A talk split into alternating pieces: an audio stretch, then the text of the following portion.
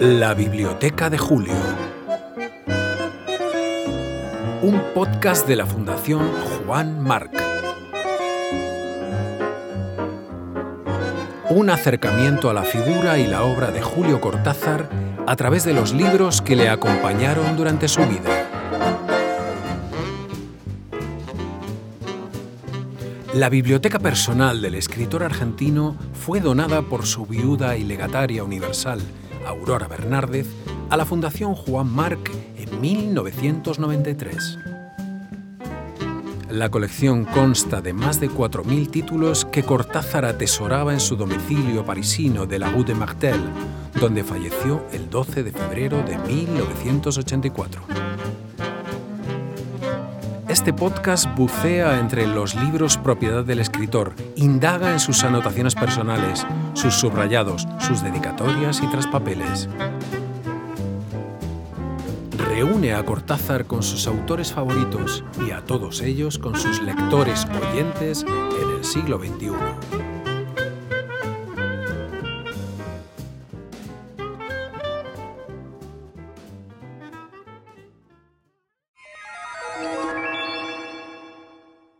1. Alejandra Pizarnik. Extracción de la piedra de la locura. Editorial Sudamericana. Buenos Aires, 1968. Es un libro menudo, bien conservado, de papel rugoso, gramaje medio y pequeño tamaño, de bolsillo. La ilustración de portada, de cuyo autor o autora no se nos da información, nos muestra la figura de una orate con cabellera asalvajada y las uñas crecidas medio metro cada una. Tiene 64 páginas para las que se deben haber utilizado algo más de dos pliegos y medio de papel. 16 centímetros de altura. Un ligero doblez en la esquina superior derecha, como la vela de un velero invertida. Está catalogado en la biblioteca como BC-L-PIZ 4 y ubicado justo entre Las aventuras perdidas, El deseo de la palabra los trabajos y las noches y La última inocencia. No es extraño que Julio tuviera tantos libros de Alejandra. Eran amigos, muy amigos.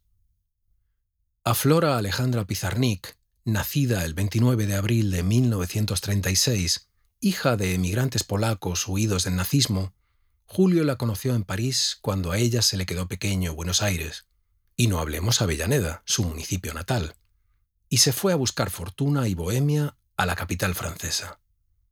El periodo duró de 1960 a 1964. Pizarnik vive traduciendo a Antonin Artaud o a Henri Michaud y desempeñándose duramente en otros trabajos administrativos. Pasa hambre y también frío, y todo ello convive con su personalidad depresiva y doliente. Pero publica, y con padrinos como Julio y también Octavio Paz, se hace un nombre. Vive para la poesía, son sus años felices. Julio y Alejandra hablando de poetas, Baudelaire, Verlaine, Rimbaud, Rilke. Julio y Alejandra hablando de los surrealistas que fascinan a ambos, de las vanguardias, de la época. Julio y Alejandra, dos intelectuales de distintas generaciones en la misma ciudad de acogida, legendaria cuando has nacido en Argentina. Tal vez hacen bromas sobre sus respectivos aspectos, él barbudo y fumador, ella, andrógina, definitivamente extraña. Se ríen de sus peculiares maneras de hablar. A él le gusta la manera en que ella arrastra las últimas sílabas, su voz rara, afásica. A ella le divierte cómo pronuncia él las R's. Él siempre se lo ha tomado a broma. Desde luego, cuando tengo la mala idea de escuchar estas cintas que a veces grabo en mi casa para oír cómo suena lo que escribo. Me doy cuenta de que mi pronunciación del español consternaría a cualquier foniatra. Un día ella decide volver a Buenos Aires sin saber, o tal vez sí, que ese ya no es su lugar. Adiós, Europa. Adiós, metrópoli parisina. Nadie reconoce a Pizarnik, vestida de beatnik, con más aspecto de chicazo que nunca. Ni siquiera ella sabe quién es ahora. En Argentina seguirá escribiendo poemarios como Los trabajos y las noches, El infierno musical o este Extracción de la piedra de la locura, pero la aceptación de su obra ya no será la misma que antes. Alejandra escribe una dedicatoria a su amigo. Para Julio, con enormísimo cariño muy fiel, de su Alejandra. Buenos Aires, 22 de noviembre de 1968. Julio lee rápida y lentamente las dos cosas a la vez. Estaba esperando el libro de su amiga, cuyas cartas le tenían preocupado. Lee y subraya la página 20, donde figura el poema Figuras y Silencios. Manos crispadas me confinan al exilio. Ayúdame a no pedir ayuda. Me quieren anochecer. Me van a morir. Ayúdame a no pedir ayuda. La página 21. Fragmentos para dominar el silencio. La yacente anida en mí, con su máscara de loba. En la 23. Sortilegios. Y las damas vestidas de rojo para mi dolor y con mi dolor, insumidas en mi soplo, agazapadas como fetos de escorpiones en el lado más interno de mi nuca, las madres de rojo que me aspiran el único calor que me doy con mi corazón que apenas pudo nunca latir. A mí, que nadie me enseñó a llorar y nadie me enseñará, ni siquiera las grandes damas adheridas a la entretela de mi respiración con babas rojizas y velos flotantes de sangre, mi sangre. Pizarnik toma el título Extracción de la piedra de la locura del cuadro homónimo de El Bosco que está en el Museo del Prado, y que el pintor flamenco produjo entre 1501 y 1505. En él vemos a un falso cirujano, lleva un embudo en la cabeza que deja ver su impostura, operando de la cabeza a un loco, del que no extrae piedra sino nenúfar.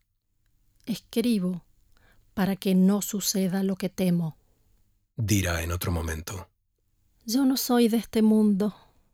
El lápiz de Julio hace tres llamativas marcas junto a este poema, como agua sobre una piedra. Está en la página 37. A quien retorna en busca de su antiguo buscar, la noche se le cierra como agua sobre una piedra, como aire sobre un pájaro, como se cierran dos cuerpos al amarse. En las páginas 42 y 43. Y la sed. Mi memoria es la sed, yo abajo, en el fondo, en el pozo. Yo bebía recuerdo. Como quien no quiere la cosa, ninguna cosa, boca cosida, párpados cosidos. Me olvidé. Adentro el viento, todo cerrado, y el viento adentro. Página 44. Mi caída sin fin, a mi caída sin fin, en donde nada me aguardó, pues al mirar quien me aguardaba, no vi otra cosa que a mí misma. Página 49. Extracción de la piedra de la locura. Hablo como en mí se habla, no mi voz obstinada en parecer una voz humana, sino la otra que atestigua que no he cesado de morar en el bosque. Doble marca de Julio en este fragmento. Página 54. Sonríe, y yo soy una minúscula marioneta rosa con un paraguas celeste yo entro por su sonrisa, yo hago mi casita en su lengua, yo habito en la palma de su mano, cierra sus dedos, un polvo dorado, un poco de sangre. Adiós, oh adiós. Cortázar conoce la frágil condición mental de su amiga. Teme que cualquier día haga una locura, que se le escape, no poder sostenerla más de este lado. El poder poético es tuyo, lo sabes, lo sabemos todos los que te leemos, le escribe. Y ya no vivimos los tiempos en que ese poder era el antagonista frente a la vida y ésta el verdugo del poeta. Mientras tanto, equilibra sus depresiones lo mejor que puede. Conoce la desastrosa imposibilidad de enlazar dos trabajos seguidos de su amiga y quiere ayudarla. Tiene una idea. Él acaba de terminar un nuevo proyecto se llama Rayuela. Julio le confía el manuscrito para que lo mecanografíe. Se lo pasa. Y empieza a pasar el tiempo. Y sigue pasando el tiempo. Y de repente se evidencia que Alejandra no puede afrontar la tarea. No pasa nada, pero ¿dónde está el manuscrito, bicho? Ay, no lo sé. Aparece, obviamente, y tras el susto se publica el libro.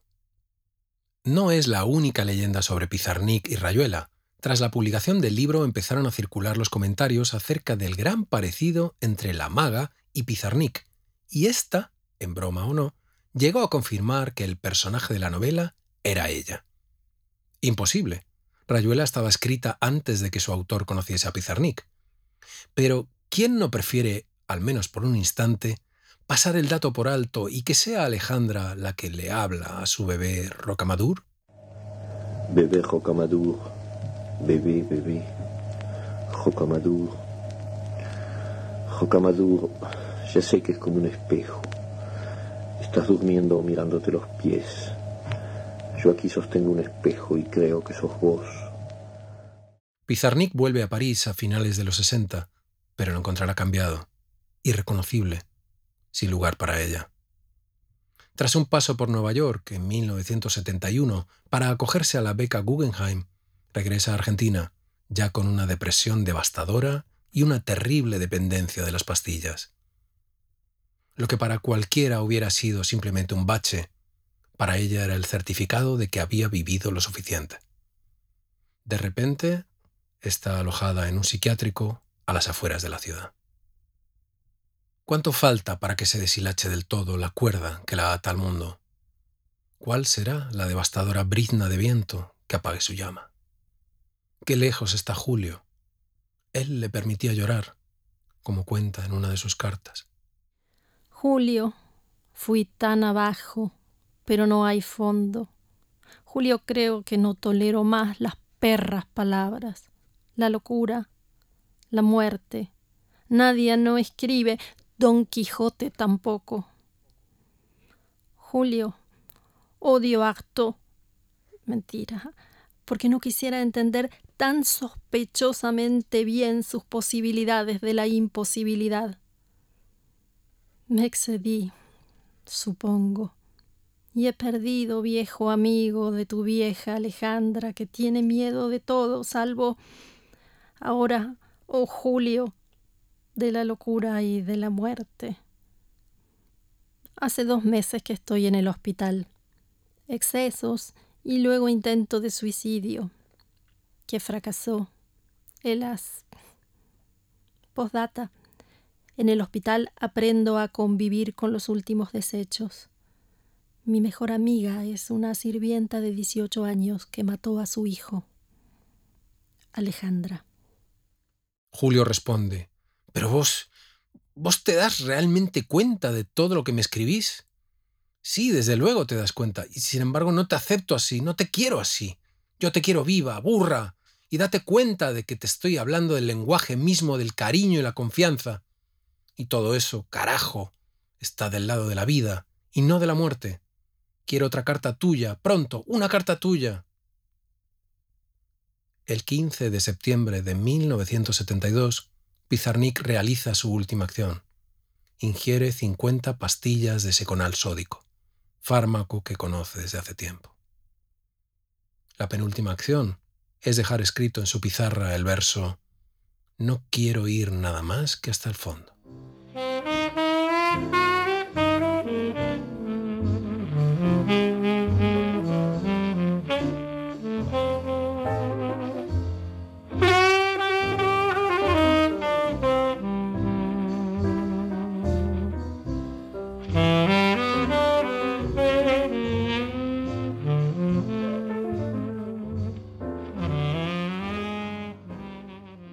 Cortázar se despide de su amiga con un sentido poema.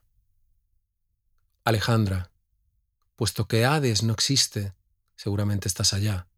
Último hotel, último sueño, pasajera obstinada de la ausencia, sin equipajes ni papeles, dando por óvulo un cuaderno o un lápiz de color. Acéptalos, barquero, nadie pagó más caro el ingreso a los grandes transparentes al jardín donde Alicia la esperaba. Tras su muerte, los escritos de la poeta pasan a ser cuidados por Julio y su mujer Aurora. Clave es la pareja en la conservación de los diarios de Pizarnik y otros inéditos que verán la luz años más tarde, cuando esos legajos viajen a la Universidad de Princeton, donde se encuentran hasta hoy. Cuenta la leyenda, la última leyenda, que Cortázar recibió una carta de su amiga cuando ésta ya había muerto. Se trataba de una foto de la propia Alejandra Pizarnik tomando el sol desnuda en una playa.